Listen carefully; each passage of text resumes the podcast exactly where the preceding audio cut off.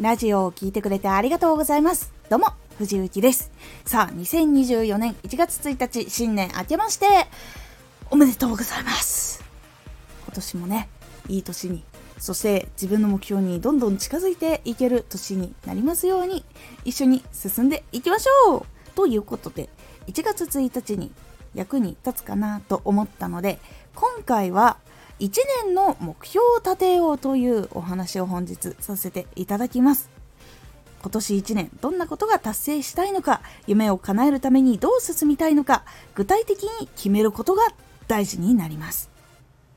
このラジオでは毎日19時に声優だった経験を生かして初心者でも発信上級者になれる情報を発信しています。それでは本編の方へ戻っていきましょう。ここで大事なポイントは具体的に決めるということになります。具体的に決めていないとこういつもやってることをそのまま繰り返すだけになってしまったりあとは目の前のことにいっぱいいっぱいになって本当に叶えたいことやらなきゃいけない作業だと分かっているのに後回しにしてしまう。そういうことが起きて進まなくなってしまうということが実は起こってきやすくなるからなんです。具体的にこれを毎日やるとかあとはフォロワー目標何人とか。でそう決めた下にこう毎日何かを出すってなった時にじゃあその出したものの結果を見てどう修正するのかっていうのを具体的にメモしておいたりとかあとはフォロワー目標が何人。でなった時に数字を追うんじゃなくてじゃあそのフォローをしたくなるための仕掛け。でこれくらいの人だったらどこの範囲の人たちになるからその人たちに向けて発信をしてみようとか。そして質の高いものを作るように修正していこうとか。そういうふうにメモをつけて具体的に一個一個の目標で自分がいつ見返してもあこういうことねって分かりやすく作っておく。ようにすることで数字とか期間とかやりたいことっていうのを作っていくとよりこう何をすればいいかが分かっている状態のものっていうのは結構進んでいきやすくなります。そしてメモとか目標っていうのはどんどん追加していっても大丈夫です。だから1年の一番最初に思いついたこと以外にもあそういえばこれ入れてなかったなとかっていうのに気がついたらどんどん追加していって OK です。それの方がより達成率も上がっていくしモチベーションも上がるしやらなきゃいけないことっていうのも把握しやすくなります。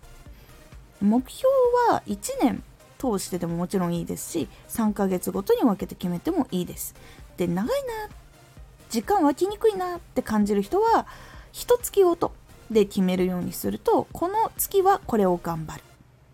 っていう風にできるので結構おすすめだったりします。もちろんもっと短くてもまずこの1週間はこれをやる。とかっていう決め事でももちろん大丈夫です。大事なのはしっかりどんな結果になりたいって思っているのか。そこにワクワクと思いを馳せれるもの。でそれを具体的にどう行動したらクリアできるのかっていうのを考えて決めて行動していきましょう。やってみると自然とうまくいかない時とか理由を探して改善策っていうのを見つけられるので具体的に決める。でそのいつ見返しても分かりやすいメモをつけておくっていうのをするのがおすすめなので是非やってみてください。このラジオでは毎日19時に声優だった経験を活かして初心者でも発信上級者になれる情報を発信していますのでフォローしてお待ちください。藤雪11月12月に時空警察バージナルオンラインエクスターナルフューチャーという作品に出演をさせていただいております自分で未来を決めていこうっていうメッセージ物語というのが詰まっているものなのでぜひお時間がある時にチケットまだ販売しておりますのでオンラインでどこでも配信見ることができますのでぜひ概要欄からチケット購入してお休みの間に見ていただければなと思っております。ぜひよろしくお願いいたします。X もやってます。X では活動している中で気がついたことや役に立ったことをお伝えしています。ぜひこちらもチェックしてみてね。コメントやレターいつもありがとうございます。では么么哒